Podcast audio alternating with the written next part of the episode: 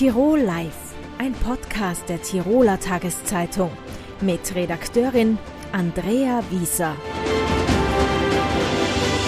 Heute bei uns zu Gast bei Tirol Live ist Rebecca Ruetz. Schön, dass du da bist. Vielen lieben Dank für die Einladung. Rebecca, wir kennen uns schon einige Jahre. Ich erlaube mir jetzt das Du an der Stelle. Darauf haben wir uns geeinigt. Das passt besser für uns. Absolut, fühle ich mich auch etwas wohler dabei. Fein, sehr gut. ähm, du bist Tirolerin? Ja. Du bist Modedesignerin? Ja. Und das jetzt schon ein paar Jahre. Äh, kannst du ganz kurz deine Karriere skizzieren? Seit wann bist du in der Mode tätig? Also vom Herzen her, glaube ich, seit ich denken kann, mhm. wenn man das so sagen kann. Äh, es war mein, mein großer Wunsch von Kind auf. Ich bin ganz straight diesen Weg gegangen, habe äh, die Mode Ferrari damals noch gemacht, studiert, für einen Designer gearbeitet und ich glaube jetzt seit äh, fast 14 Jahren bin ich selbstständig. Äh, sehr konsequent hast mhm. du eine Sache durchgezogen in deiner Karriere und zwar die Fashion Week besucht mhm. als Designerin. Mhm. Zwei Shows pro Jahr bedeutet das. Äh, seit wann bist du auf dieser inzwischen sehr relevanten Fashion Week vertreten? Ich glaube, meine erste Show, wenn ich mich zurückerinnere, war 2011. Und eigentlich seit diesem Zeitraum bin ich zweimal jährlich dabei und ist natürlich mein absolutes Highlight. Also die Fashion Week, darauf arbeitet man hin, ein halbes Jahr lang, um dann seine neuen Kreationen äh, dem ausgewählten Publikum zu zeigen. Hm. Die findet nächste Woche wieder statt ja. in Berlin. Ähm, kannst du dich noch an deine erste Fashion Week erinnern? Wie war das? Wie alt warst du eigentlich? Ich glaube, bei meiner ersten Show war ich das war ganz am Anfang meiner Selbstständigkeit 24, 25 und oh, ich erinnere mich sehr gut daran, weil ich keine Ahnung hatte, wie sowas abläuft, aber mir halt gedacht habe, so à la Tiroler Manier, pff, wird schon irgendwie gehen. Wir fahren da jetzt hoch, wir waren nur zu zweit. Äh, ich hatte zwar eine PR-Agentur, die mit uns gearbeitet hat, die das ganze Guest-Management betreut hat, was sehr, sehr gut war. Den Rest Backstage haben wir zu zweit gemanagt und sind da wirklich über die ein oder andere Hürde gesprungen oder haben springen müssen und ähm, ich habe viel gelernt. Also vielleicht auch noch als Beispiel mein erstes Casting. Ich wusste nicht, wie ein Casting mit Models funktioniert. Ich habe einfach alle auf den Haufen eingeladen und dann ein bisschen rumsortiert. Aber am Ende des Tages, es hat funktioniert. Niemand weiß, was Backstage passiert. Ähm, und äh, alles gut gegangen. Jetzt würde ich es nicht mehr so machen. Okay, wie läuft das jetzt ab? Wie können wir uns das vorstellen? Also ich nehme an, die Kleider sind fertig. Sind die Koffer gepackt? Wie viele Koffer sind es?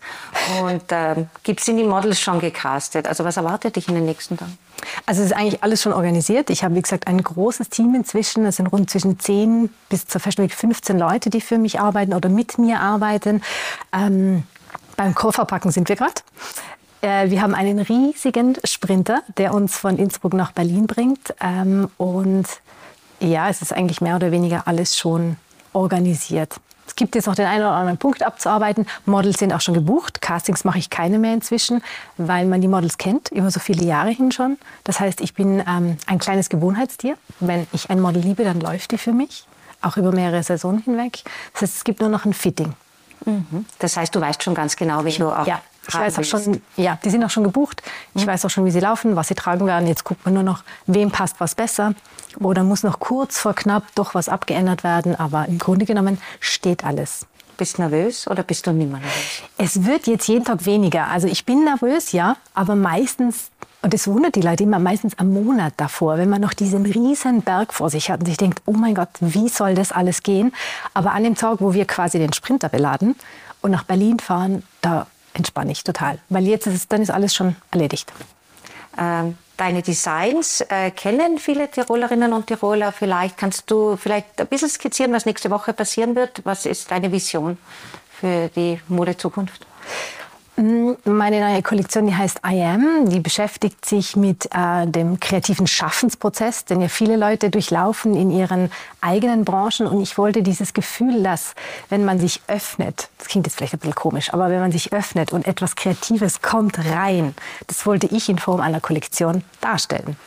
Und ob ich das geschafft habe oder nicht, wird sich noch zeigen. Ich bin sehr gespannt. ähm, du gehst eine Kooperation ein, wieder mit zwei Kollegen, soweit ich weiß, die schon in den letzten Jahren entstanden ist. Kannst Kannst du mir dazu ein bisschen was sagen? Gerne, ja. Also ich habe mit drei deutschen Designern eine Plattform gegründet zur Fashion Week. Das nennt sich der We for Fashion Day. Mhm. Und das heißt, wir haben uns zusammengetan, wir sind Gastgeber an dem Tag.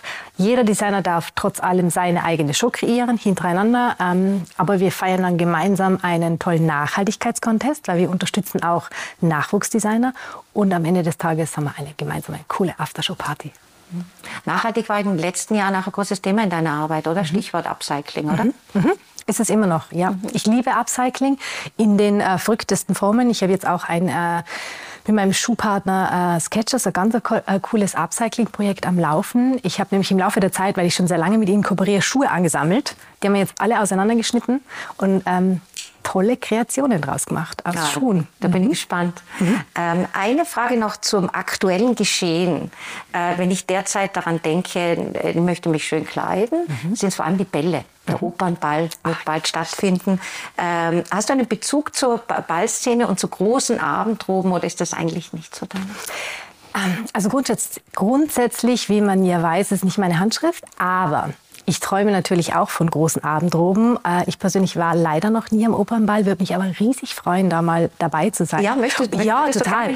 Und die ganzen äh, festlichen Roben sehen und ähm, wer weiß, was die Zukunft dann noch mit sich bringt. Mhm. Ich träume auf jeden Fall von einer Abendroben-Kollektion noch. Die steht noch aus, die ist noch auf meiner To-Do-Liste für die Zukunft. Da bin ich gespannt. ja. Danke, Rebecca, dass du da warst. Vielen lieben Dank für die Einladung. Tirol Live, ein Podcast der Tiroler Tageszeitung. Das Video dazu sehen Sie auf tt.com.